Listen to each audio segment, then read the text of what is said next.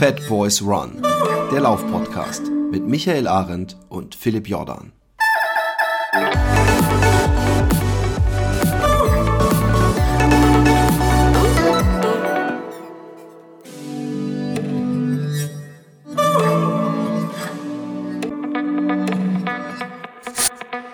Ja, liebe Fat Girls, liebe Fat Boys, ähm, wir sind äh, bei Nummer zwei meiner dreiteiligen Serie zum Thema ähm, ja, Psychologie im Sport. Ähm, Mentaltraining und so weiter, alles, was äh, das, äh, sagen wir, dieses ganz große Feld des Kopfes äh, ausmacht.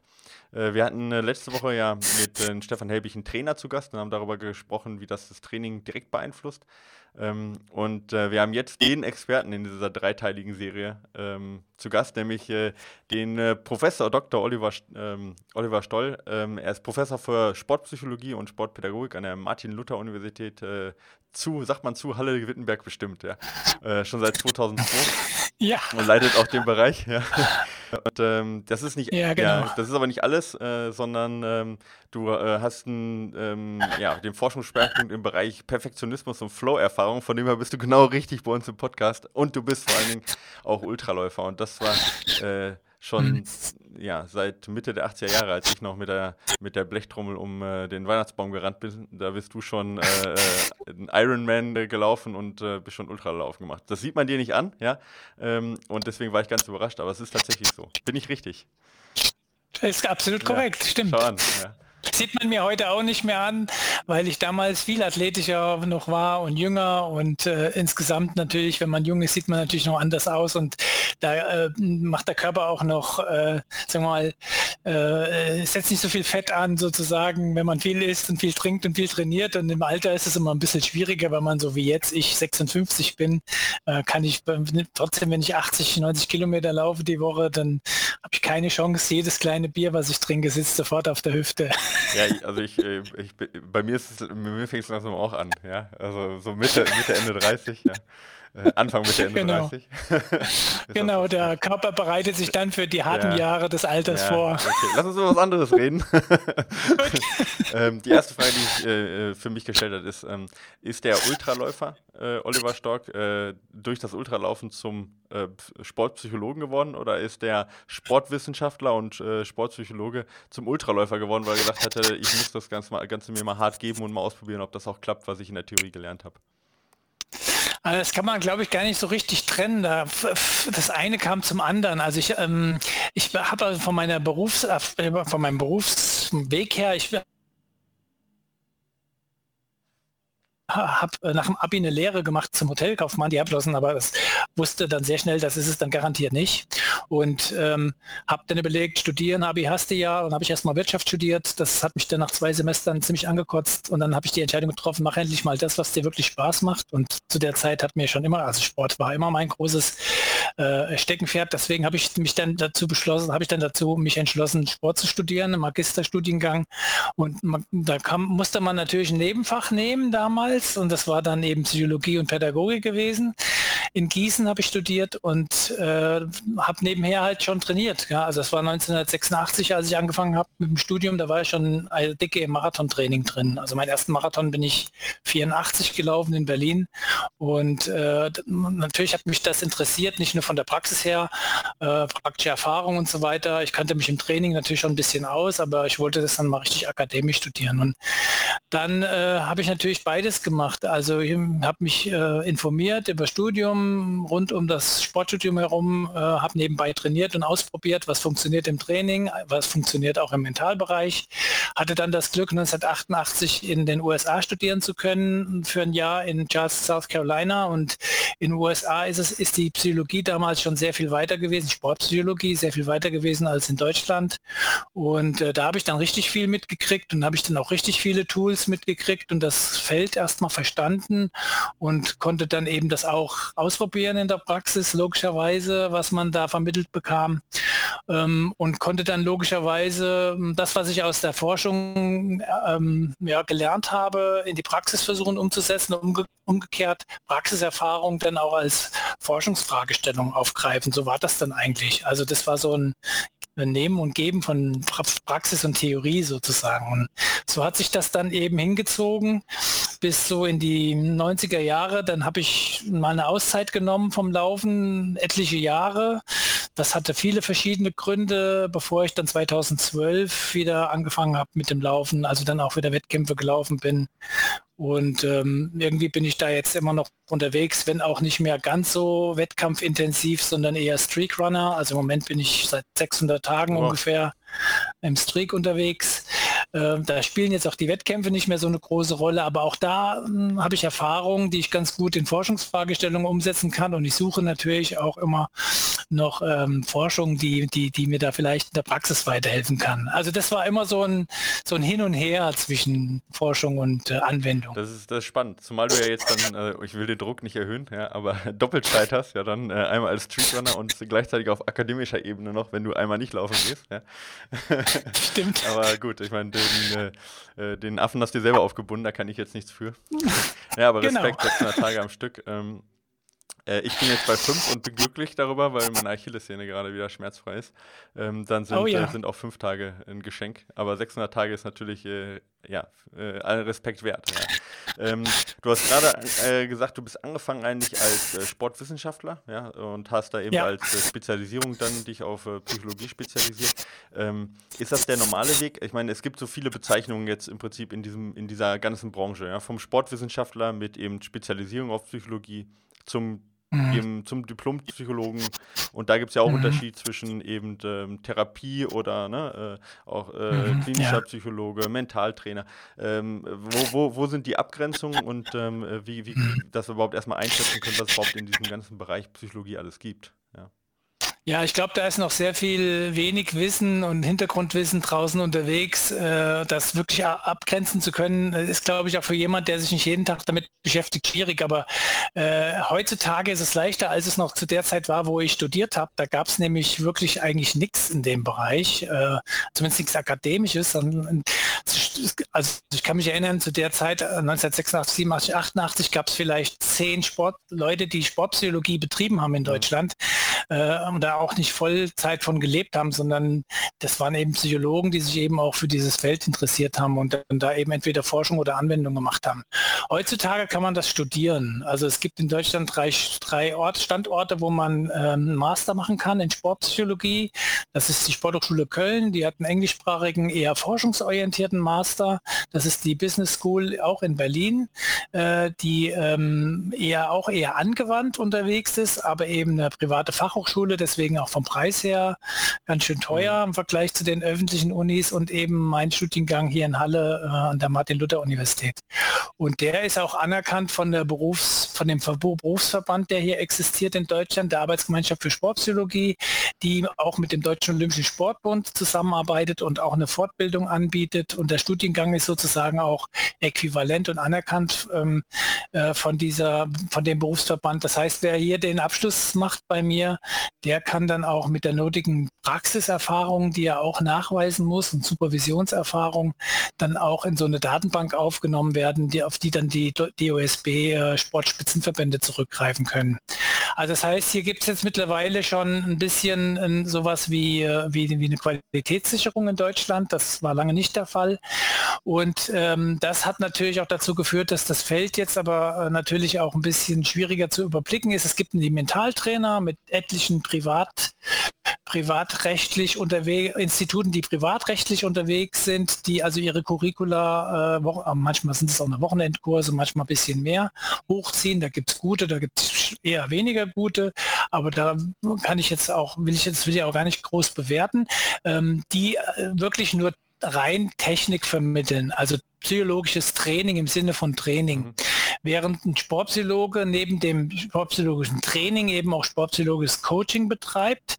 Das heißt, er muss eben auch Wissen haben, viel Wissen haben, was äh, Coaching betrifft, im Sinne von ähm, persönliche Begleitung im psychologischen Bereich einer Person, die mitunter dann auch schwere Krisen durchlebt, die aber nicht pathologisch sind. Mhm. Also wir beschäftigen uns mit allem, mit die Sportpsychologen nehmen, beschäftigen sich neben dem psychologischen Training eben auch mit Coaching, Lebensbegleitung, äh, Lebensberatung ähm, bis hin zu ja ähm, Krisenintervention in gewissen Grenzen. Mhm. Aber ähm, ohne, ohne dass eine, die Krankheit vorliegt. Ohne das, Genau, ohne dass eine Krankheit vorliegt. Und die Psychotherapeuten und die klinischen Psychologen, die beschäftigen, die kommen dann ins Spiel, äh, wenn jemand eine psychische Erkrankung ähm, ähm, entwickelt. Das ist natürlich auch nicht immer so, so ohne weiteres gleich sofort diagnostizierbar. Ja, ist auch, aber schwer abzugrenzen, oder? Also schwer mein, abzugrenzen, äh, ja. Ich habe, also aus eigener Erfahrung äh, ist ja auch gerade der Ultraläufer, da ist ja auch mal die Frage, vor was läuft der weg oder was kompensiert der? Das ist, ja, ist, ja, ist, jetzt, eine, ist jetzt eine Frage, ich meine, ich bin ja selber Ultraläufer. Ultraläufer, ähm, die ja teilweise nicht ganz unberechtigt ist und wo dann auch die Frage ist, ähm, äh, läuft der, weil der eben andere Probleme hat oder hat er die Probleme, weil er läuft, ja? Das ist manchmal gar nicht so mhm. einfach abzugrenzen. Äh, kann ich mir vorstellen, für dich mhm. wahrscheinlich einfacher als für mich. Äh, aber es ja, für mich, also für mich ist eine Sache wichtig in dem Zusammenhang.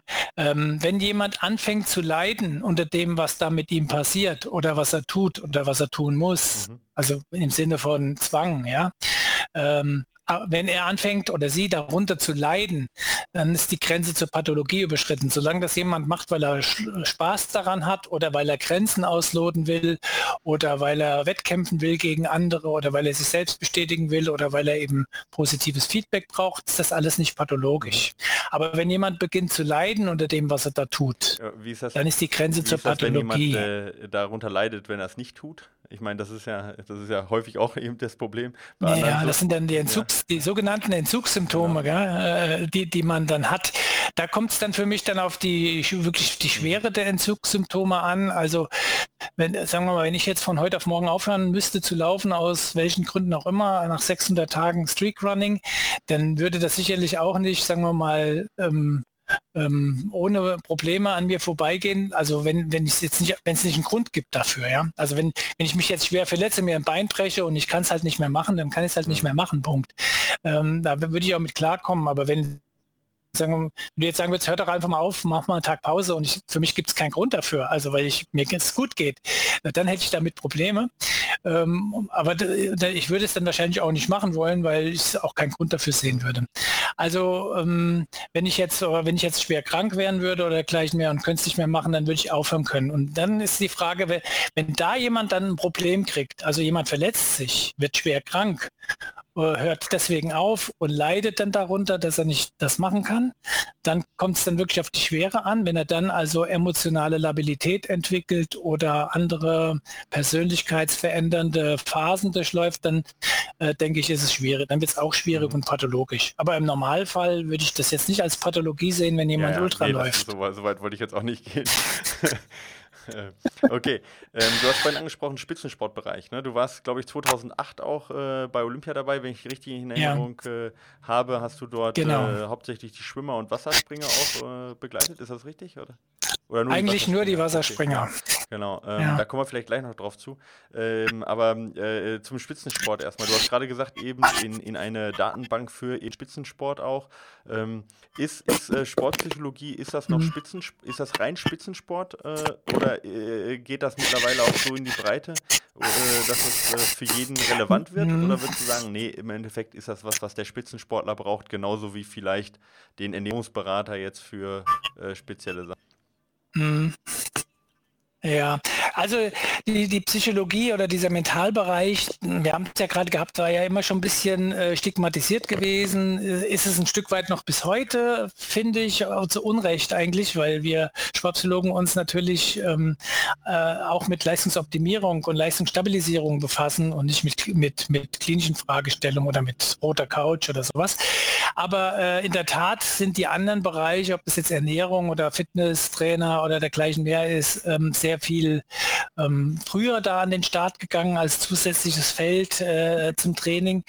Ähm, und äh, in der Tat war es so, die Sportpsychologie war zunächst äh, erstmal eine für den Spitzensport. Das stimmt schon in der Entwicklung. Äh, das Ganze mhm. ging mit Klinsmann ja, los äh, hier in Deutschland. Hans-Dieter Hermann geholt hat für die Nationalmannschaft, der ja bis heute noch da ist. Und ähm, da wurde dann ein Stück weit auch äh, das akzeptiert, dass Psychologie ein, Fel ein Feld ist, das sich lohnt, näher zu betrachten im Spitzensport. Und dann wurden auch zunächst Sportpsychologen so im Spitzenbereich eher gesucht, wenige gefunden, einige schon. Also mit 2008 zum Beispiel in Peking waren wir so viele waren wir nie wieder bei Olympischen Spielen, okay. zehn Sportpsychologen mit mhm. für die gesamte Mannschaft. Äh, in, in, London waren es dann, glaube ich, so nur noch sechs oder so. Aber jedenfalls im, Sport, im Spitzensport äh, spielt das mittlerweile schon, glaube ich, eine ziemlich zentrale Rolle, unabhängig davon, ob das jetzt ähm, ähm, Sportpsychologen sind oder Mentaltrainer sind, äh, wie auch immer. Ähm, ich finde, der Breitensportbereich kann davon auch profitieren, auch, ähm, weil der Spitzensportler sich nur in ganz wenigen Aspekten, was die Psyche betrifft, äh, unterscheidet vom Breitensportler. Auch ein Breitensportler hat Ziele, persönlich wichtige, für ihn wichtige Ziele, äh, die er verfolgt und äh, ähm, gerne auch positiv bewältigen möchte. Da, das unterscheidet sich überhaupt nichts von einem A- oder B-Kader-Athleten. Da sind nur die Ziele andere. Äh, auch der Breitensportler muss kämpfen, leiden, Schmerzen ertragen Tagen mitunter, aber kann genauso auch Glück, Stolz und Freude erleben. Äh, auch ein Hobbysportler äh, agiert im System mit anderen Menschen, die mehr oder weniger wichtig sind, genau wie der Leistungssportler auch. Äh, und überall da können natürlich beim Hobbysportler genau wie beim Leistungssportler Probleme auftreten, die er vielleicht alleine nicht gelöst bekommt. Und da äh, können wir schon auch einen Beitrag mhm. leisten, auch im Hobbybereich. Äh, bevor wir an konkrete Problemstellungen auch rangehen, ähm, ähm, wie, also wie ist denn die normale Arbeit jetzt von, von euch ähm, oder generell, sag ich mal, auf der, auf der Ebene? Ist das so, dass ihr äh, jemand, wenn du sagst Coaching, jemand spezielle Techniken beibringt? Ja, ich sage, ich nenne jetzt einfach mal so Visualisierung, äh, vielleicht Meditation, auch mhm. Selbstgespräche. Ähm, mhm. äh, oder oder mhm. findet das alles in, ich sage jetzt mal, therapieartigen Sitzungen äh, äh, statt? Ja. Nein, äh, ich empfehle übrigens da mal äh, TEDx, kennt ihr ja die Vorlesung. Ich habe mal einen TEDx, äh, war ich mal eingeladen zu machen, zu, äh, ähm, äh, we, we Sport Psychologists, äh, Why We Sport Psychologists Are Different mhm. from Clinical Psychology. Okay. Kann ich sehr ja, empfehlen. Mal einfach TEDx Oliver Stoll eingeben. Da sage ich dann da was dazu. Auch eigentlich ist unsere Arbeit überhaupt keine, die in der Praxis, also in einer, einer psychologischen Praxis stattfindet, sondern wir sind immer da, wo die Athleten sind, meistens jedenfalls. So der Erstkontakt ist natürlich eher einer, der so in einem Raum stattfindet, in einem Büro oder in so einem wie auch immer Raum. Ist klar, also erste ersten ein, zwei Stunden, aber äh, wir sind dann meistens eher bei den Athleten, weil die ja, ja sozusagen auch äh, draußen sind im Training, auch die Technikertraining im Training nutzen wollen ähm, und dann ein direktes Feedback brauchen. Das heißt, wir sind ganz häufig ganz viel da, wo die Athleten sind und überhaupt nicht in einem Praxisraum, also in so einem psychologischen Praxisraum unterwegs. Aber ich kann das auch gerne mal sehr plastisch machen, falls es interessiert. Wir, wir äh, Sportpsychologen unterliegen ja auf der einen Seite auch unserer, unserem Berufsethos und eigentlich dürfen wir nicht über unsere Fälle reden, mit denen wir reden, äh, mit denen wir arbeiten. Also äh, eigentlich ist es verboten, sei denn der Athlet stimmt zu, dass ich darüber reden darf. Und es gibt einen Athleten, der zugestimmt hat, dass ich über unsere Arbeit reden darf, den jeder kennt, auch im Ausdauerbereich, und das ist Falk Czepinski. Also da an dem Beispiel könnte ich ja, zum gerne. Beispiel mal darstellen, wie das, das ganz praktisch. Für uns alle, wenn mhm. wir da mal so ein paar Beispiele kriegen würden. Außerdem interessiert uns das natürlich äh, sowieso brennend.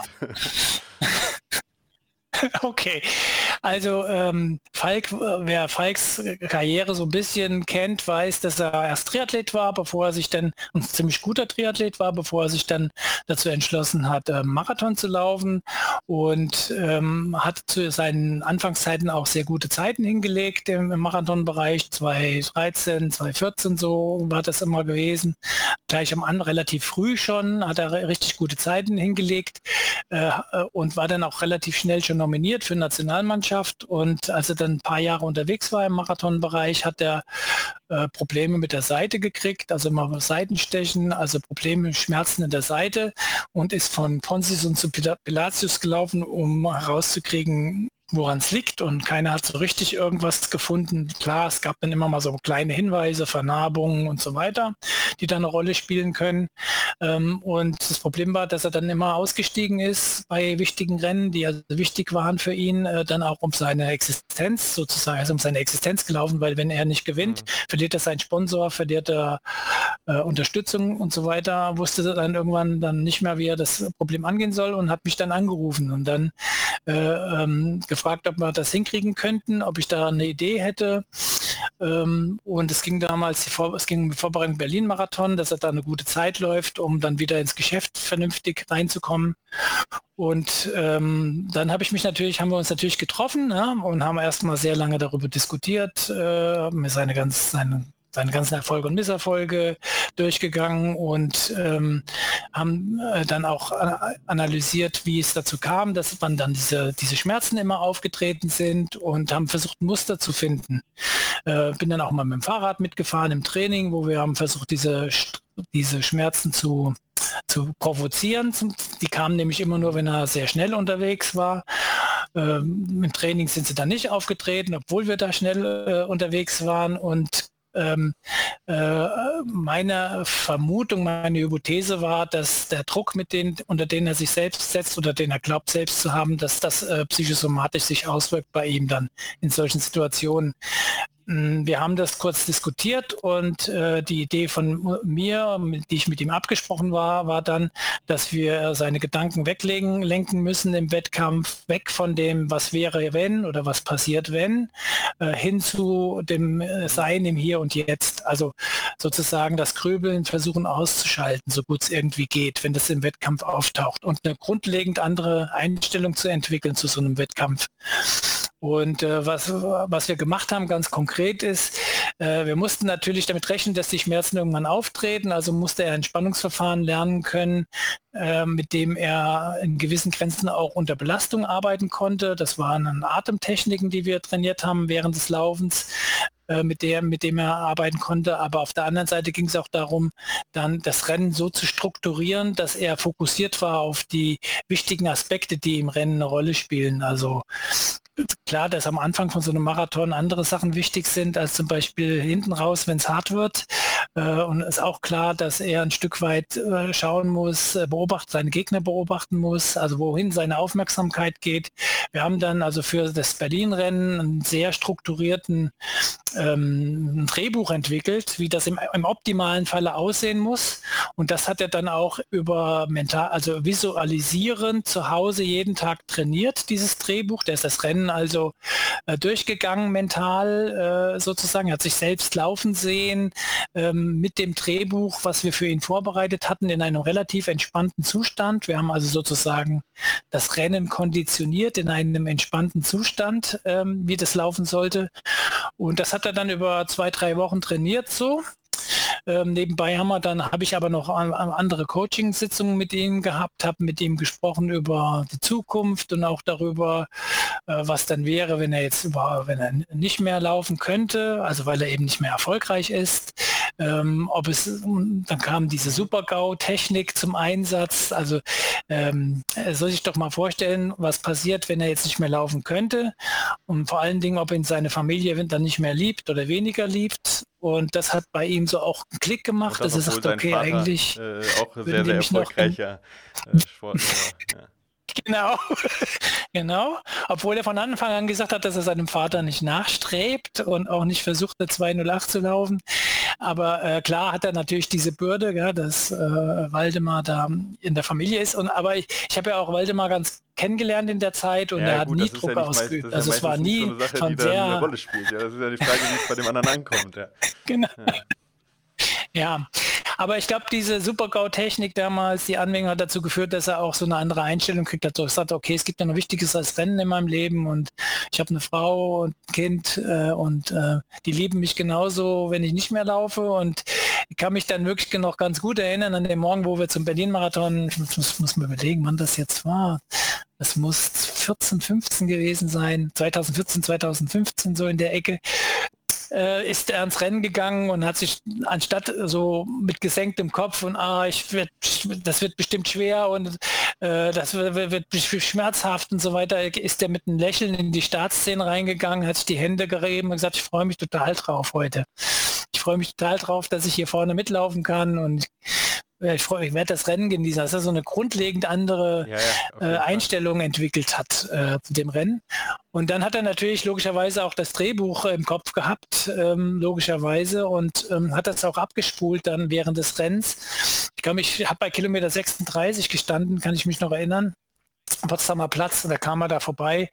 Äh, äh, an, also als zweitbester Deutscher damals kann ich mich erinnern und äh, ich habe nur ein Lächeln in seinem Gesicht gesehen und er war echt flott unterwegs. Der hat das Rennen richtig gut äh, durchgezogen damals und das war auch für ihn wichtig, dass er dieses Erfolgserlebnis hatte. Aber wir haben also vier Wochen, er hatten, wir hatten nicht viel Zeit in der Vorbereitung, es waren nur vier, fünf Wochen gewesen, kann ich mich erinnern. Normalerweise mhm. brauche ich für sowas länger wenn ich also mit einem Athleten arbeite. Aber in dem Fall, weil er schon viel gut konnte, sich entspannen, äh, meditieren konnte er, also Meditationstechniken konnte er und auch diese Visualisierungsübungen, das haben die alle schon im Kader gehabt, im Kadertraining und äh, da, da kannte er sich schon gut aus. Das hat mir damals geholfen. Aber das war eine, das war mal ähm, eine richtig gute Sache. Der hat dann auch noch mal wieder schwerere Rennen gehabt. Da war es aber dann nicht mehr die Seite, die ihm so wehgetan hat. Das waren dann andere Geschichten. Und jetzt hat er ja dann, ich glaube, vorletztes Jahr, ne, letztes Jahr da aufgehört. Also jetzt hat er den Laden von seinem Vater übernommen. Aber das war so mal ein schönes Beispiel, wie sportpsychologisches Training ja. funktioniert. Also es ist so eine Kombination also, aus ähm, Training genau, und Coaching. Ähm, mir geht es ja immer, oder uns äh, geht es ja immer darum, dass auch natürlich unsere Hörer viel mitkriegen. Ich finde es, äh, also gerade diese Super-GAU-Geschichte ist sicherlich total spannend, ja. Äh, eben sich selber klar zu machen, Mhm. Das ist eigentlich das Schlimmste, was passieren könnte. Äh, das ist, äh, ist ja generell eine, genau. eine, gesunde Herangehensweise, um viele Sachen zu relativieren im Leben. ähm, aber ähm, äh, was mich auch interessiert, ist eben äh, dann auch so Techniken, die er gemacht hat. Ähm, eine Frage habe ich aber noch vorher vorneweg, bevor wir darauf eingehen. Und zwar, ähm, wenn ich stelle mir mich jetzt selber mhm. vor, ja, wenn ich jetzt erstmal anfangen würde und mich jeden Tag mit diesem einen Lauf beschäftige, äh, das Ganze visualisiere, von mir aus total positiv. Ja, ähm, visualisiere, aber den ganzen mhm. Tag mich damit beschäftige, da durchgehe und ähm, noch mehr Fokus quasi auf diesen Wettkampf ähm, stecke, ist es dann nicht auch, oder kann es dann eigentlich auch genau ins Gegenteil äh, verkehren, dass man dann sagt, boah, man macht sich ja wirklich total verrückt und, und äh, man wird noch nervöser, als man sowieso schon ist, äh, weil es eben dieser eine Wettkampf ist, wo man Stunden und Stunden auch mental sich mit äh, beschäftigt hat? Oder würdest du sagen, nee, das machen so Spitzensportler eh, die mhm. beschäftigen sich eh mit dem Wettkampf dann besser positiv als, als Mhm, genau. Also das ist das, was wir, was ich gelernt habe aus meiner Wasserspringer-Betreuerzeit.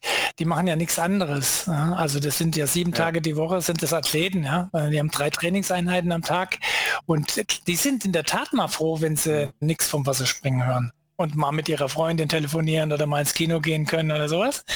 Aber in der Tat machen die das. Die haben für jede Situation haben die einen Plan B im Kopf oder einen Plan C, äh, was passieren kann. Nur ist so ein Wassersprung äh, was anderes wie Marathonlaufen. Also die Anforderungen, auch die psychischen Anforderungen sind völlig andere als die, die ein Marathonläufer hat. Aber die beschäftigen sich schon, ähm, sagen wir mal, am Tag mindestens drei Stunden, zwei bis drei Stunden mental, nicht nur praktisch, sondern auch ein Stück weit mental mit ihren Wettkämpfen, mit ihren Sprüngen, die sie da leisten müssen und was sie können und was sie nicht können, äh, wo sie Probleme haben, wo sie noch investieren müssen, auch mit den Ängsten, die damit zusammenhängen, wenn die zum Beispiel mal einen Brettkontakt hatten bei einem Sprung. Ähm, das ist ja nur nicht angenehm, wenn du mit einem Körperteil am Brett oder am Turm oben aufschlägst oder, oder unten eben anstatt sauber tauchst, ja, mit dem Bauch reinklatzt. Also das sind so auch Erfahrungen, die die natürlich haben und kennen und mit denen sie ja auch mental umgehen müssen. Das haben wir ja jetzt eher wir, im klassischen Langstrecken- oder Ultralauf eher nicht mhm. unbedingt immer so damit zu rechnen. Aber die beschäftigen sich auch schon sehr lang und sehr strukturiert vor allen Dingen, sehr strukturiert mit dem Wettkampf und sie beschäftigen sie sich mit dem Wettkampf in der Regel äh, als Herausforderung und nicht als Bedrohung.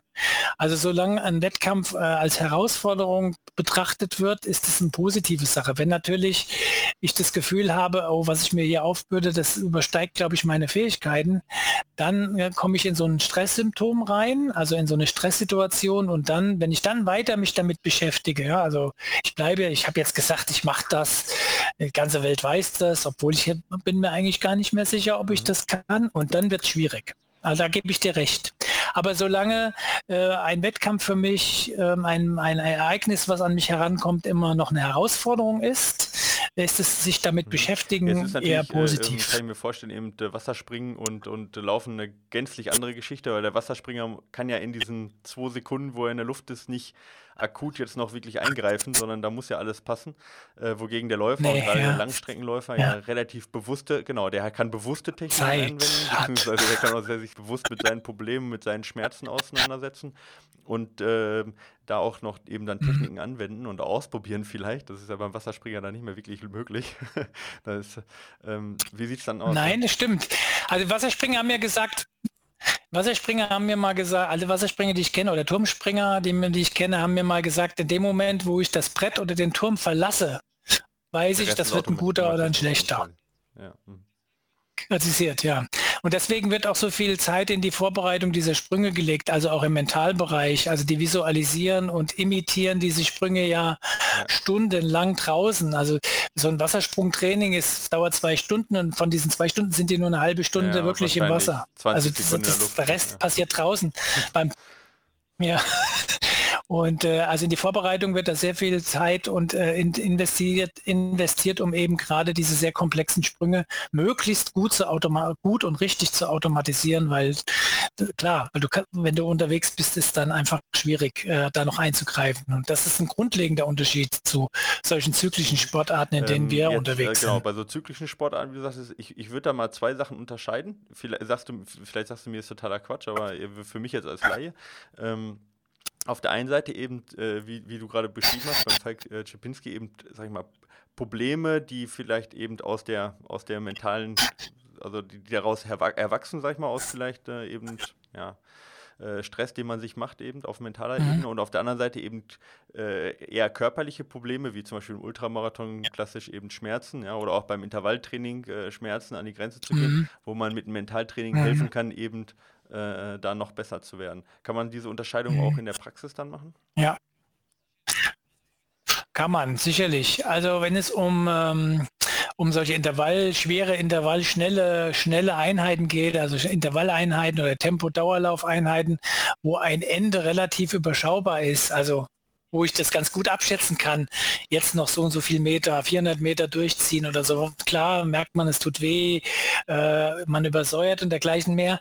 Äh, da ist es wirklich, kann man ganz gut mit äh, Aufmerksamkeitsregulation arbeiten, also dass man ganz bewusst seine Aufmerksamkeit woanders hinlenkt, ja, als auf die Schmerzen auf die zum Beispiel. Oder, äh, ähm, äh, zum Beispiel auf die Gegner, auf die Bahn. Man sucht sich, äh, man, man, wenn man mit Menschen zusammenläuft, mit anderen Läufern, dann schaut man sich dann einfach, man, man, man beschäftigt sich dann, man beobachtet die anderen, wie laufen die, man beschäftigt sich mit, mit äh, äh, man, man, man instruiert sich selbst, man spricht mit sich selbst, also feuert sich selbst an und äh, ähm, fokussiert so auf die Selbstinstruktion sozusagen, die man da hat und versucht sich also wirklich von dem Reihenschmerz weg äh, zu weg zu wegzulenken, abzulenken abzulenken.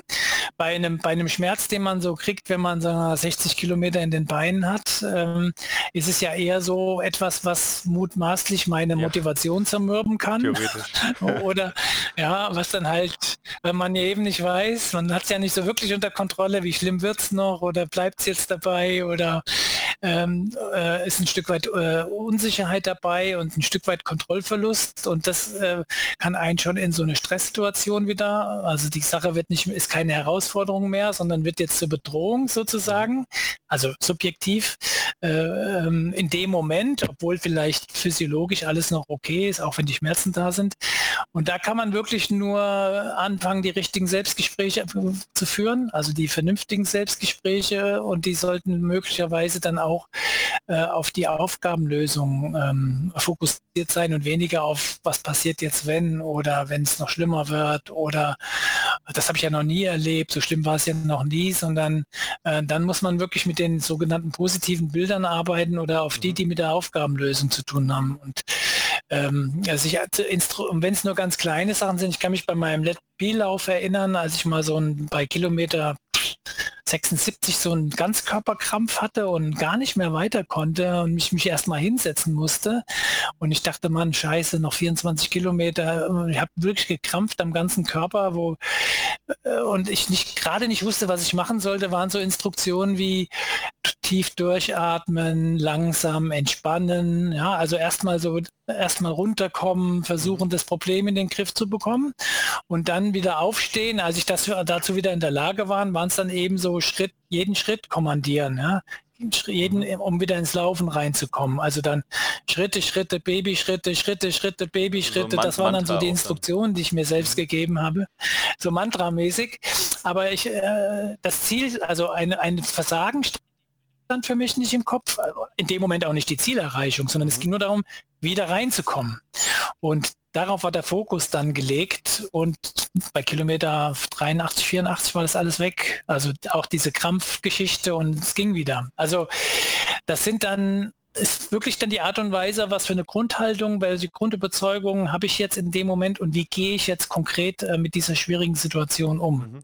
Ähm, also kann man sagen, also ist ja schon versucht, das Ganze, diese ganzen sehr subjektiven Probleme auch, die man im Moment hat, in gewisser Weise zu objektivieren, also zu sagen, was muss ich jetzt quasi machen, wo sind meine Probleme, sind die körperlich, sind die psychisch oder genau. ne? und dann genau. eben nicht dieses, was, was könnte noch sein, was wäre, sondern im Jetzt zu leben und für jetzt eine ganz praktische Prüfung zu sehen. Das sind ja schon, sag ich mal, so recht konkrete äh, äh Sachen, die man dann auch machen kann. Was ich mich jetzt frage, mhm. inwieweit kann ich die vorbereitend machen? Oder inwieweit muss ich, die, äh, muss ich die auch im, im, im, sag ich mal, im Training im 30, 40 Kilometerläufen äh, tatsächlich so eine Situation erfahren? Oder geht sowas auch auf der Couch? Sowas geht auf der Couch, sage ich jetzt mal in Anführungszeichen, ohne die Couch missverstehen zu wollen. Ja, also naja, im, Sinne von, jetzt, ja. ja, im, im, Sinne von äh, Visualisierung und Drehbuch, ja, mhm. da kann man das sehr gut trainieren. Ähm, bei so einem 30, 40 Kilometer Lauf kann man versuchen, solche Situationen mal herbeizuführen oder zu provozieren. Dazu gehört viel Mut, ja. weil man ja dann bewusst in so einen Schmerz reingeht. Aber das war auch so eine Geschichte, die ich dann damals mit Falk gemacht habe. Wir haben gesagt, wir provozieren das jetzt mal. Und äh, klar war das nicht angenehm für ihn. Es kam dann halt nicht, ja, aber es kann, hätte ja kommen können. Äh, das glaube ich dann natürlich noch eine bessere äh, Möglichkeit ist zu trainieren, wenn man es schon mal erfahren hat im Training und weiß, wie ich damit umgegangen bin.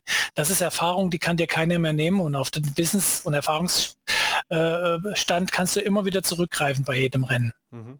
Was wären dann, dann so konkrete Übungen, die man macht? Also sind das dann, also wie du es bei Falk gesagt hast, ähm, sich vorstellen, drehbuchartig das Ganze durchgehen, ähm, also versuchen eben dann auch, ja, ich meine, da ist der Weg zur Meditation ja nicht mehr ganz so weit, sich das äh, dann ja. in die Situation einzutauchen. Oder ähm, ähm, ja, was sind so wirklich, also was unsere Hörer auch zu Hause ausprobieren können. Klar, ohne Anleitung ist immer ein bisschen schwer, aber ich meine, äh, mhm. zumindest mal um so, so, so einen Einblick da reinzukriegen. Also was die äh, Hörer äh, ausprobieren können, ist, sie sollen sich einfach mal ihr nächstes Rennen vornehmen und sollen einfach mal äh, so ein, für sich so ein Drehbuch aufschreiben, wie ist mein optimales Rennen, also auf Papier bringen, richtig aufschreiben, Kilometer 5, Kilometer 10, was sind meine Gedanken, worauf muss ich achten und so weiter. Ähm, bis zum Schluss, inklusive der, der vielleicht ähm, Optimale Rennen beim Ultralauf wenn man ab Kilometer 80 gar nichts mehr denkt. Genau, stimmt schon, richtig. Aber auch so äh, Sachen wie, äh, sie aufschreibt, wenn es dann schwer wird, stell dir vor, wie du, wie du auf die Ziellinie, also wie auf die Zielgerade eintauchst. Also so auch diese Bilder mit positivem Ausgang, also das kann man sich ruhig mal aufschreiben. Äh, dann entspannen sozusagen, sich in einen entspannten Zustand bringen. Auf der Couch kann man, gibt es verschiedene Methoden, muss man jetzt kein autogenes Training machen oder so, können auch Leute ganz naiv entspannen, sich einfach hinlegen, einfach mal eine schöne Musik hören, die einen beruhigt. Und wenn man dann das Gefühl hat, man ist entspannt, eben im Kopf dieses Drehbuch durchgeht. Komplett durchgeht, sich vorstellt, wie der Lauf sein wird, so wie man den aufgeschrieben hat, inklusive der, der Selbstbefehle, die ich mir dann gebe, auch in dem Bereich, wenn es hart wird. Also das kann man ja mit reinschreiben, ne? also den Bereich. Und dann auch ruhig spüren können, wie fühlt sich das an. Also nicht nur so diese rationale Ecke, sondern auch durchaus die Gefühle, die mit, damit verbunden sind, sich vorstellen. Mhm. Günstig ist natürlich logischerweise, dass man einen positiven Ausgang sich dann vorstellt. Äh, wenn man sich einen negativen Ausgang dann aus welchen Gründen auch immer vorstellt, dann konditioniert man sich ja negativ. Aber mit so einer positiven Visualisierung konditioniert man sich ja positiv. Und ähm, das funktioniert natürlich nur, wenn ich das ein paar Mal mache. Also ein Eimer reicht nicht. Also ich muss das dann schon 15, 20 Mal machen, mhm. sozusagen, bis ich dann diese Bilder internalisiert habe. Okay, ja, verstehe. Ähm, jetzt beim, beim Ultralauf nehmen wir mal einen 100-Meilen-Lauf. Ja, jetzt gehen wir mal richtig hoch. Ähm, da weiß ich, dass da treten Probleme auf. Ja? Oder mit der Immer. hohen Wahrscheinlichkeit treten, äh, treten ja. die ja. und die Probleme auf. Jetzt sage ich mal eben äh, Müdigkeit, ne? Schmerzen in den Füßen, äh, Blasen vielleicht, äh, ähm, Dehydrierung, was weiß ich, ja, wo man, wo, wo, man viel gegen tun kann, auf einer ganz äh, praktischen Art, äh, Art, und Weise, aber die man nicht komplett ausschließen kann. Ähm, würdest du dich dann auch in der mentalen Vorbereitung auf diese Probleme so weit fokussieren, dass du sagst, ähm, ich habe dafür objektive Lösungen und Trigger sozusagen, ah, jetzt habe ich das Problem, jetzt mache ich das und das und das und rede mir das ein? Oder würdest du sagen, nee, gar nicht so viel auf der mentalen Ebene damit beschäftigen, rein auf der praktischen Ebene, damit man eben das auch nicht sich quasi so, wie du sagtest, einredet? Ich rede jetzt nicht vom Blasen, die sind recht, recht, recht, äh, äh, ja, recht, äh, offensichtlich. Ja, recht banal. Ja, banal also, aber ich meine jetzt halt gerade eben so welche Sachen wie ja. eben so ein mentales Tief, was garantiert kommt, aber wenn ich mir das die ganze Zeit halt eben vorstelle, ne, könnte auch negativ. Ja, ja. Naja, es gibt bestimmt Situationen, wo ich äh, das, die ich jetzt sagen wir mal nicht unbedingt mental trainieren muss. Also ähm, äh, wenn ich jetzt so, wie du sagst, äh, so irgendwie was passiert, ja, also keine Ahnung, äh, ich habe jetzt zu wenig gegessen, äh, zu wenig getrunken oder Blasen oder sowas. Äh, wenn ich das schon erkannt habe, ich habe da einen Fehler gemacht, dann muss ich versuchen, diesen Fehler abzustellen. Ne? Also oder zu versorgen oder mich, also versuchen, das irgendwie in den Griff zu kriegen. Und zwar praktisch, nicht mental. Äh, da brauche ich natürlich einen Plan für im Kopf. Also so geht es halt dann, wenn ich eine Blase habe, äh, das und das und das muss ich tun. Äh, und dann geht es weiter. Aber es ist äh, nicht so, dass ich das im Vorfeld wir, mental trainieren muss. Aber so Sachen wie ähm, dieses, dieses Loch, in das man reinfällt, dieses, wenn es wirklich weh tut, wenn ich müde werde und die Motivation verliere, dass ich dann eben aufpasse, äh, wie ich sozusagen selbst mit mir rede, wie ich selbst mit mir umgehe, dass ich das eben nicht zulasse, diese, diese negative Grundeinstellung, die sich dann logischerweise aufdrängt automatisch. Also dass ich in dem Moment die richtigen Selbstgespräche führe, indem ich vielleicht meine Ziele einfach mal verändere, wenn ich jetzt überhaupt Zeiten im Kopf habe oder gut, Cut-off ist halt schwierig, wenn ich dann damit am Kämpfen bin, ja. ist klar.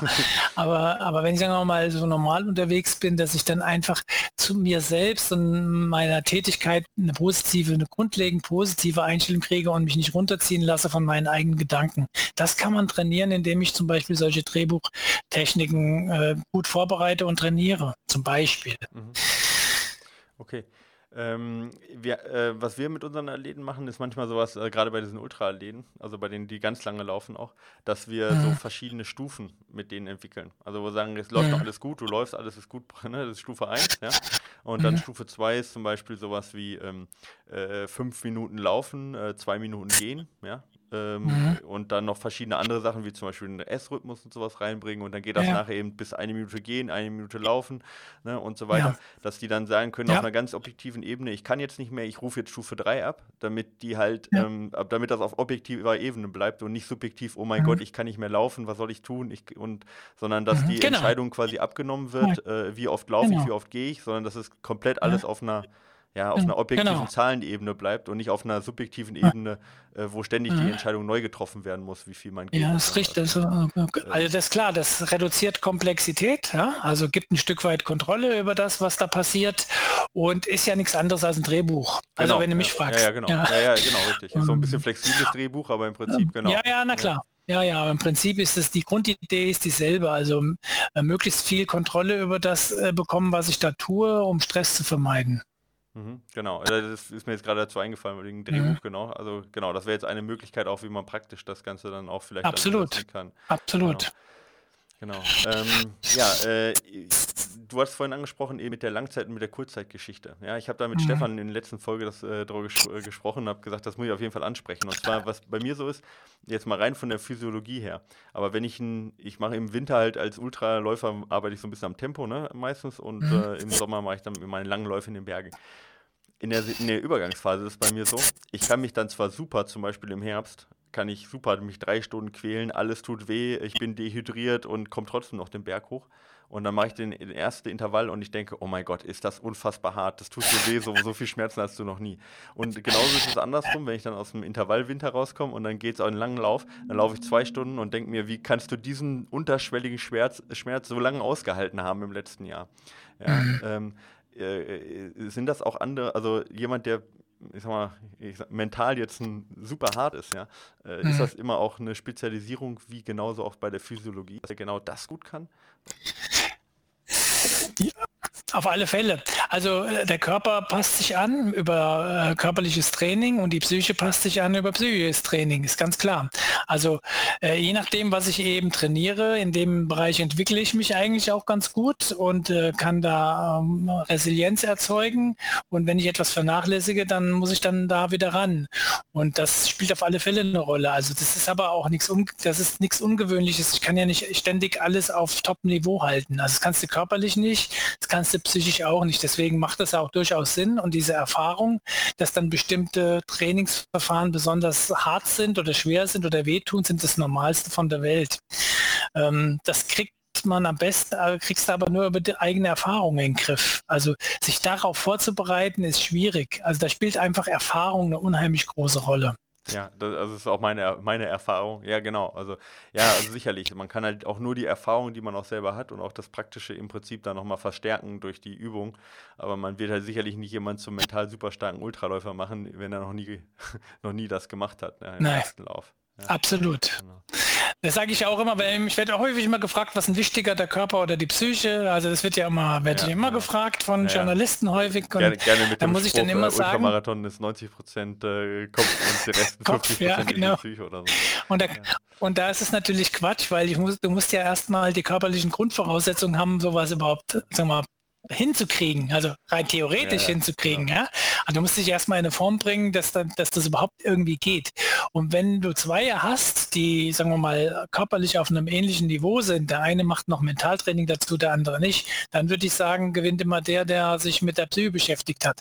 Aber es ist nicht so, dass du 90 Prozent äh, mental das Ding im Kopf laufen kannst. Dann ja, Quatsch. Da gibt es übrigens gute Studien zu, was ist jetzt besser, Mentaltraining oder praktisches Training. Und da gibt es sehr schöne, gut kontrollierte Feldstudien, die zeigen, dass diejenigen, die mental und praktisches Training kombinieren, immer besser sind, als die, die nur praktisch oder nur mental trainieren. Okay, und, und jetzt zu der Frage, nur praktisch oder nur mental, was ist dann besser? äh, unterscheidet, äh, immer praktisch. Also Praxis okay. ist immer besser als mental.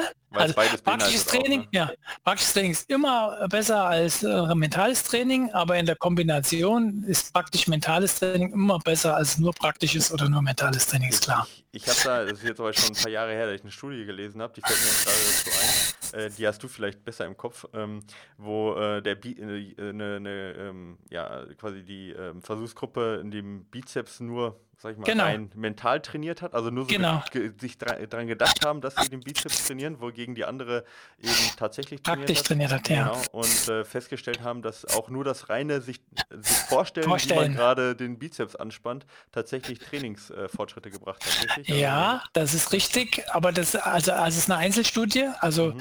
die ist nie repliziert worden. Okay, ja, das ist dann und das ist eine Schwierige, wobei ja. es natürlich Hinweise darauf gibt, dass mentales Training Training, also nur mentales Training Effekte haben kann, weil ich ja, und das bewegen wir uns ja in den Forschungsbereich hinein, in dem Moment, wo ich mental trainiere, äh, ein Stück weit natürlich auch die Neuronen trainiere. Also unser, unser Gehirn ist unser, unser, äh, unser zentrales Nervensystem ist eigentlich der Sitz äh, unserer Verhaltenssteuerung. Das muss man einfach mal so zur Kenntnis nehmen. Und äh, das ist ja auch nicht unbedeutend, dass es das ist. Und logischerweise kann ich meine neuronalen Netze im Gehirn natürlich über, indem ich zum Beispiel mit Bildern arbeite, Musik oder Selbstgesprächen arbeite, das ist nämlich alles dort repräsentiert im Gehirn, äh, logischerweise meine neuronalen Netzwerke trainieren und logischerweise da auch Optimierung herstellen. Äh, ob das dann alles im Muskel ankommt oder nicht, das lasse ich jetzt mal dahingestellt, ja. um nochmal auf die Studie zurückzukommen. Aber wir wissen natürlich logischerweise, dass wir unsere neuronalen Netzwerke sich verändern, wenn ich mental trainiere. Ähm, und äh, das natürlich logischerweise auch mein Verhalten optimieren kann.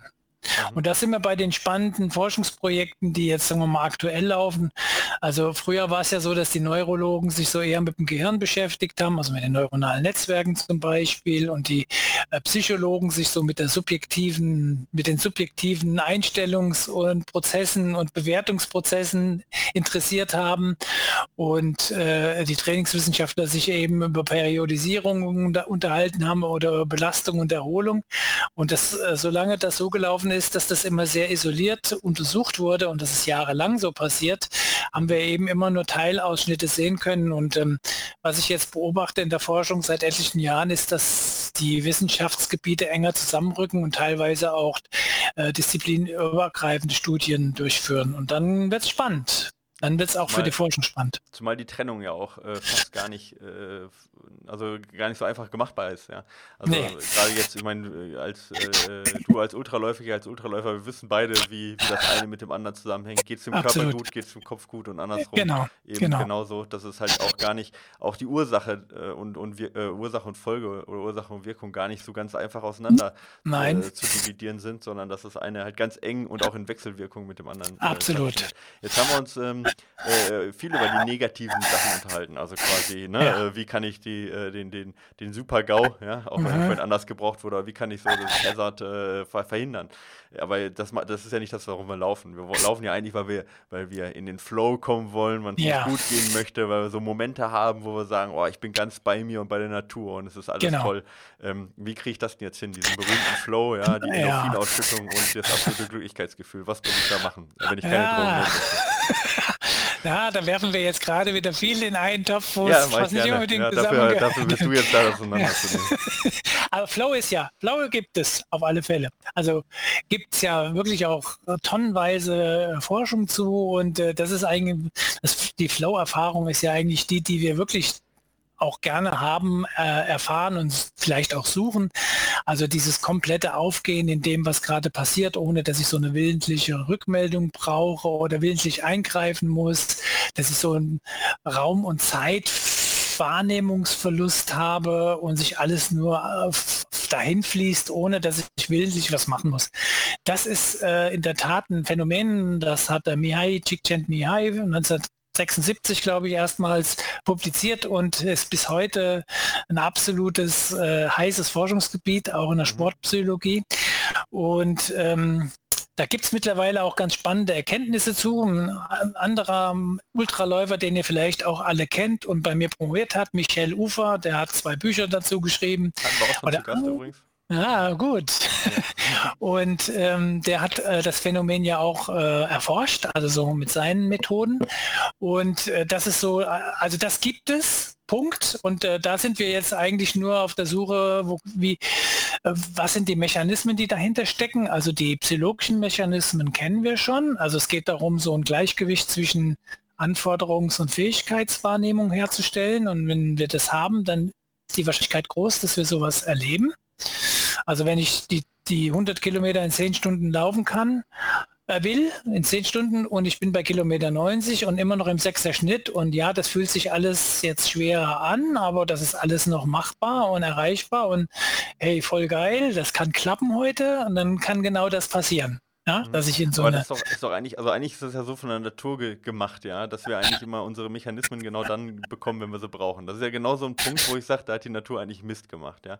Weil eigentlich, eigentlich brauche ich ja den Flow, wenn es mir richtig schlecht geht. Und wenn es mir richtig gut geht, dann brauche ich den ja gerade gar nicht. Ja, ja das ist wie, äh, wie schwierig. zu erklären. Wie, so kommt der auch zustande. Also ich meine, weißt du, was ich meine? Also ja. ich meine, wenn ich, ich, ich kann ihn nicht auslösen in keinster Weise. Also mhm. habe ich zum, oder, äh, wenn, wenn du weißt, mhm. wie, immer raus damit, ja. Aber ja. Ähm, ähm, also äh, gibt es Möglichkeiten irgendwie, wie, wie, wie vielleicht, wenn es mir auch schlecht geht und wie ich den willentlich ein bisschen auslösen kann? Oder auch wenn es mir vielleicht gut geht, wie ich den nochmal ein bisschen mehr triggern kann? Oder ist das eigentlich eine Sache, die einfach mit mir passiert? Ja, also teilweise lässt sich das beeinflussen, teilweise nicht. Es ist, es ist kognitionspsychologisch betrachtet, also rein psychologisch betrachtet immer wieder die Kunst, äh, diese, diese Balance herzustellen zwischen äh, und, also Anforderungs- und Fähigkeitspassung. Also mhm. auch wenn ich, äh, wenn du bei Kilometer 90 bist und es geht dir scheiße und die zehn Stunden verschwinden am Horizont, äh, an deinem Erfahrungshorizont, weil du die, das Tempo nicht mehr halten kannst, dann musst du in dem Moment in der Lage sein, dein Ziel zu verändern. Und zwar so, dass du wirklich dahinter stehst. Mhm, okay. Und äh, ähm, um wieder diese Anforderungsfähigkeitspassung herzustellen. Äh, und dann kann sein, dass du wieder reinrutschst in so ein Flow, in so ein Flow-Gefühl. Aber das, wie gesagt, die psychologische Sichtweise ist ja nur die eine. Äh, wir kennen jetzt ähm, verschiedene Theorien. Endorphine hast du angesprochen. Es äh, gibt noch ein paar andere Kandidaten, die da ins Feld geführt werden. Endorphine sind eigentlich nichts anderes als Schmerzmittel. Ähm, das wissen wir mittlerweile ganz gut. Die haben eigentlich mit Flow nichts zu tun, sondern die zumindest unmittelbar nichts zu tun. Mhm. Die, ähm, die, die helfen uns, unsere Schmerzen, die wir haben, ähm, weniger stark wahrzunehmen. Also wenn zum Beispiel, äh, gut, wir, du bist ein Mann, ich bin ein Mann, wir werden nie Babys kriegen, aber Frauen, die in den Presswehen sind, ähm, die haben sehr hohe Endorphinausschüttungen. Wenn sie die nicht hätten, würden die ohnmächtig werden während der Geburt. Also mhm. das ist einfach äh, äh, evolutionsbiologisch sinnvoll, dass wir ein internes Schmerz, äh, ein Linderungssystem haben. Äh, die haben aber mit Flow eigentlich nichts zu tun. Ähm, es gibt noch andere Kandidaten, die diskutieren Endokannabinoide, von denen wissen wir seit vielleicht sechs, sieben, acht Jahren, dass wir sowas auch haben. Das ist aber noch nicht gut erforscht äh, mit den Endokannabinoiden. Und dann gibt es eben so eine Theorie. Also die heißen äh, die, nicht umsonst so, oder? Ja, die heißen nicht umsonst so. Ja, die heißen nicht umsonst so und deswegen äh, sind, die, sind das Kandidaten, die vielleicht eher so in diesen Flow-Bereich zählen könnten, wenn wir mehr dazu wissen, wissen würden, aber stehen wir noch sehr am Anfang. Und dann gibt es eben so neurokognitive Erklärungen wie jetzt Hypofrontalität. Das ist, glaube ich, jetzt bekannt, dass ähm, wenn wir unseren präfrontalen Kortex herunterregulieren oder wenn er herunterreguliert wird, nicht wenn wir das bewusst machen, sondern wir können es auch bewusst machen. Aber wenn er zum Beispiel durch hohe Belastungen automatisch runtergefahren wird, weil eben das Gehirn haushalten muss, dass wir dann bestimmte äh, zu bestimmten ähm, Sachen nicht mehr in der Lage sind, zum Beispiel Zeit und Wahrnehmung, Zeit und Raumwahrnehmung sind Fähigkeiten, die im präfrontalen Kortex stattfinden. Oder so äh, direkte Steuerung, handlungsbewusste Handlungssteuerung, das machen wir mit dem präfrontalen Kortex. Und wenn der runterreguliert ist, können wir das nicht mehr. Mhm. Und dann ist das logischerweise auch etwas, was, was Csikszentmihalyi zum Beispiel schon beschrieben hat. So Zeit, Verlust von Zeit- und Raumwahrnehmung, keine willentliche Rückmeldung, keine willentlichen äh, Einflussnahme mehr. Das sind ja so Symptome, eine Beschreibung von Flow-Erfahrung. Von daher ist diese Hypofrontalitätstheorie eine, die im Moment ganz hip ist in der Forschung und äh, untersucht wird und ähm, von der ich auch überzeugt bin, dass da was dran ist, äh, auch wenn es dazu auch noch nicht tonnenweise Studien gibt, aber es gibt schon erste wirklich ganz gute empirische Hinweise, dass da was dran ist. Ähm, äh, wie kann, also wie, wie gesagt, so, so, eine Hypofrontalität kann man herstellen, indem ich submaximal laufe. Ja, also irgendwann geht das dann nicht mehr. Dann muss das Hirn eben die Areale versorgen, die damit zu tun haben, nämlich ich muss was sehen, ich muss was hören und ich muss meine Muskeln steuern und da brauche also ich den präfrontalen Kortex nicht. Dieser Tunnel dann, den, den genau. man reinbringt, wenn man komplett platt ist sozusagen. Ja. Genau. Äh, ich kann das aber natürlich auch, und da kommen jetzt die, äh, kommen die Kolleginnen und Kollegen ins Spiel, die sich viel mit Aufmerksamkeit, Achtsamkeit, Meditation beschäftigen. Also das sind so Techniken, mit denen es mir auch gelingt, äh, präfrontalen Kortex zu beeinflussen. Und ähm, das ist ja auch so, das sind ja solche Techniken, die mich ins Hier und Jetzt holen. Mhm. Und äh, das wird ja in der Psychotherapie ganz viel genutzt. Also Personen, die ganz viel grübeln, äh, dass die äh, darunter leiden, dass sie so viel grübeln. Das wissen ja, das ein Symptom von Depression ist zum Beispiel, dass sie ständig darüber nachdenken, wie schlecht die Welt ist und wie schlecht sie sind und warum ausgerechnet sie so schlecht sind. Ähm, wenn man das in den Griff kriegen will, dann kann man solche Techniken anwenden, die den präfrontalen Kortex ein Stück weit runterfahren. Mhm. Und äh, das, das sind andere Techniken, die ich da nutzen kann. Ähm, und äh, das macht ja dann auch Sinn. Also deswegen ja. macht es durchaus ja, Sinn, sich mit Meditation und Achtsamkeit zu beschäftigen, vor allen Dingen im Vorfeld von so einem Lauf, von dem man vielleicht ein Stück weit Angst hat. Ja, ähm, ich mache mal ein bisschen schon Spoiler in die, auf die nächste Folge. Ich habe gesagt, da haben wir Eva Sperger auch äh, zu Gast, ja, die ja selber auch Diplompsychologin ist und auch vor allen Dingen auch sehr erfolgreiche Ultraläuferin. Äh, mit der, wenn ich mich mit der unterhalte, dann äh, äh, stellen wir mal fest, ich bin eher der Typ, der nach innen geht und sie ist eher der Typ, der nach außen geht. Ne? Also sie mhm. sagt, sie guckt sich die Natur an und freut sich, ein Teil des Ganzen zu sein. Genau. Ja? Und ich bin eher der Typ, der sagt, ich mache die Augen zu und konzentriere mich nur auf meinen Atemrhythmus. Ja? Also ich kann mhm, nur einatmen, ausatmen oder äh, äh, was ich immer gerne mache, so mantramäßig, mhm. wie du das auch gemacht hast. Ja, ne? ich immer ja. dann äh, ähm, ist, äh, irgendwie slowly but surely oder sowas, ja. Ähm, dass ich dann halt einfach wirklich alles ausblende. Das ist dann völlig egal, wie schön die Natur ist, sondern ich versuche halt so ein Mantra zu kriegen, einen eigenen Rhythmus zu kriegen. Und auch beim mhm. Intervalltraining, was du gesagt hast, sich auf die anderen konzentrieren. Genau. Ich mache genau das Gegenteil. Ich mache die Augen zu und konzentriere mich nur auf mein Gestöhne. Ja. Aha, okay. Also ich, ich gehe dann eher in mich rein und schaffe dann so ein, weißt du, so in mhm. Jetzt irgendwie so einen Rhythmus zu kriegen und so ein Flow. Mhm. Äh, ist da jeder unterschiedlich oder kann man ja. da sagen, das eine funktioniert besser als das andere? Nee, das ist eine sehr individuelle Geschichte, genauso wie sportpsychologische Beratung, Betreuung und Coaching immer sehr individuell ist. Ähm, das ist auch der Grund, warum man das studieren muss ähm, und kein Wochen in einem Wochenendverfahren äh, sagen, ich habe hier, hier hast du einen Koffer, den machst du auf, da hast du die Lösung für, für alle Probleme, ja, ja. die so gelagert sind. Nee, das ist wirklich eine sehr, sehr individuelle Geschichte. Es gibt so ein paar übergreifende Wirkmechanismen, die muss ich kennen. Und ähm, wenn ich die kenne, dann muss ich trotzdem sehr, da muss ich das sehr individuell anpassen mit den Athleten, was sie da machen, um dann erfolgreich diese Techniken dann auch nutzen zu können. Mhm. Ähm, das, das ist eben auch der Grund, warum das eben so ein langwieriges Studium zum Beispiel bei uns ist. Wir reden im Moment ja nur über einen kleinen Ausschnitt von Tools und Techniken be bezogen auf eine Sportart, nämlich jetzt Laufen und ja, in dem Fall vielleicht sogar Ultralaufen.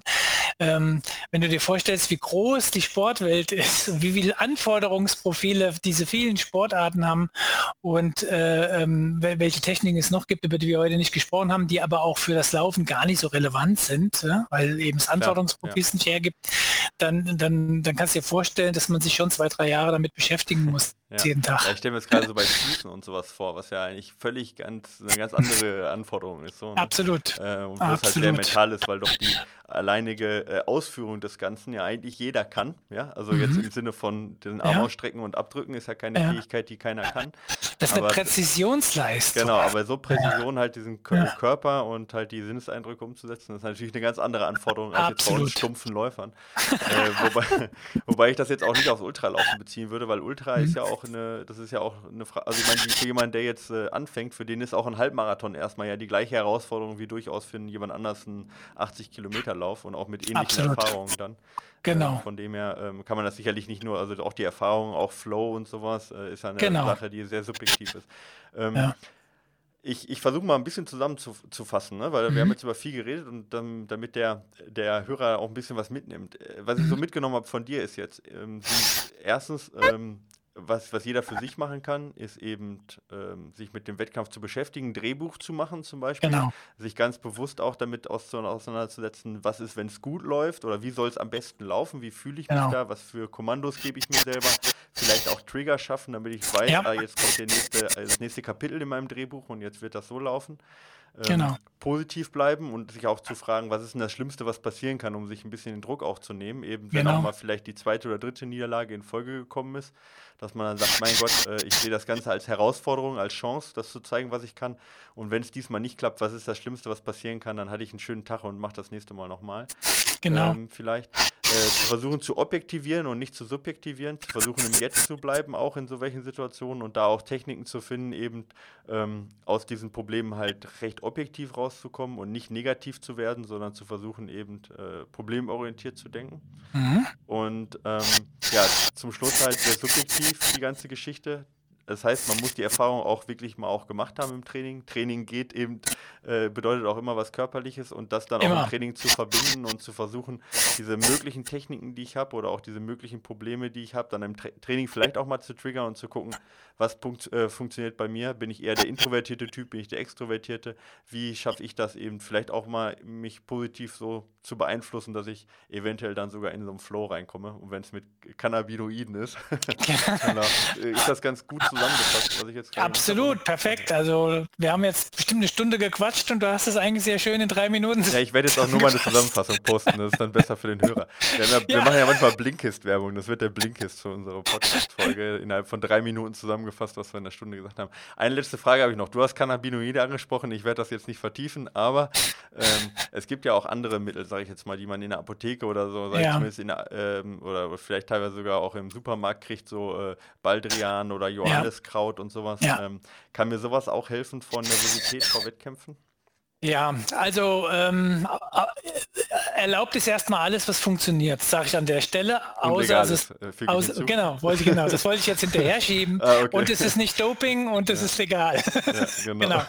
Ähm, was jetzt diese, die Stoffe, die jetzt also Baldrian zum Beispiel oder Johanniskraut, was du angesprochen hast, da ist man sich über die Wirkmechanismen noch nicht wirklich klar. Also ob die Wirkmechanismen dann wirklich, ob du da hier diesen monokausalen Zusammenhang, du nimmst das Mittel und dann mhm. folgt automatisch diese Wirkung. Das ist wirklich noch nicht ähm, eindeutig aufgeklärt. Es ist aber insofern auch nicht schlimm, wenn ich äh, Johanniskraut zu mir nehme oder was auch immer äh, und das schadet mir nicht, es gibt mir auch ein gutes Gefühl.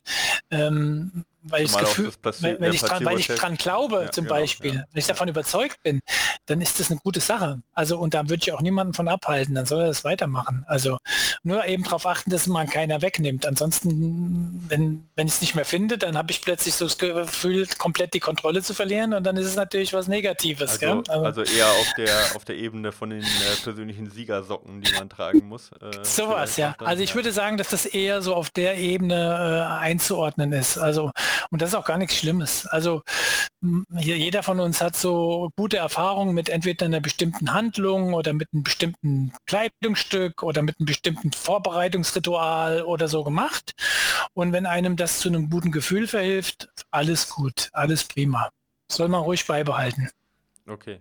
Also da auch eben so eine Routine entwickeln schadet bestimmt auch nicht. Ja? Nö, absolut. Eben, äh, an dem Tag auch dann äh, oder vielleicht genau das zu machen, was man bei seinem erfolgreichsten Lauf oder was auch immer auch genau. gemacht hat. Ne? Genau, genau. Um genau. Das, das geht zwar vielleicht auch irgendwann mal schief, also manchmal ja. hat man das gemacht und es hat mir eben nicht mehr funktioniert. Vielleicht verändert man dann auch was, aber trotz alledem ist es erstmal grundlegend eine ganz gute Vorbereitung. Alles klar. Ja, äh, was soll ich sagen? Also für mich war es also ein super Gespräch, für mich persönlich auf jeden Fall. Ich glaube, die Hörer haben da auch viel mitgenommen. Ich danke dir, dass du dir die Zeit genommen hast. War sehr, sehr auf, äh, aufschlussreich in vielerlei Hinsicht, ja. Auch mhm. wenn natürlich die praktische Umsetzung das eigentlich schwierig ist und das kann ja. auch keinem abnehmen. Aber dafür nee. gibt es eben Experten wie dich. Wenn äh, jetzt äh, der Hörer mehr, äh, mehr erfahren möchte von dir oder generell über äh, Sportpsychologie, du hast mhm. da eine ganz, ganz tolle Internetseite. Vielleicht magst du da mal mhm. Werbung für machen, für diejenigen, ja. die sich tiefer noch damit beschäftigen wollen. Gerne. Wir haben vor zwei, drei Jahren so eine Plattform hochgezogen, die heißt www.die-sportpsychologen.de.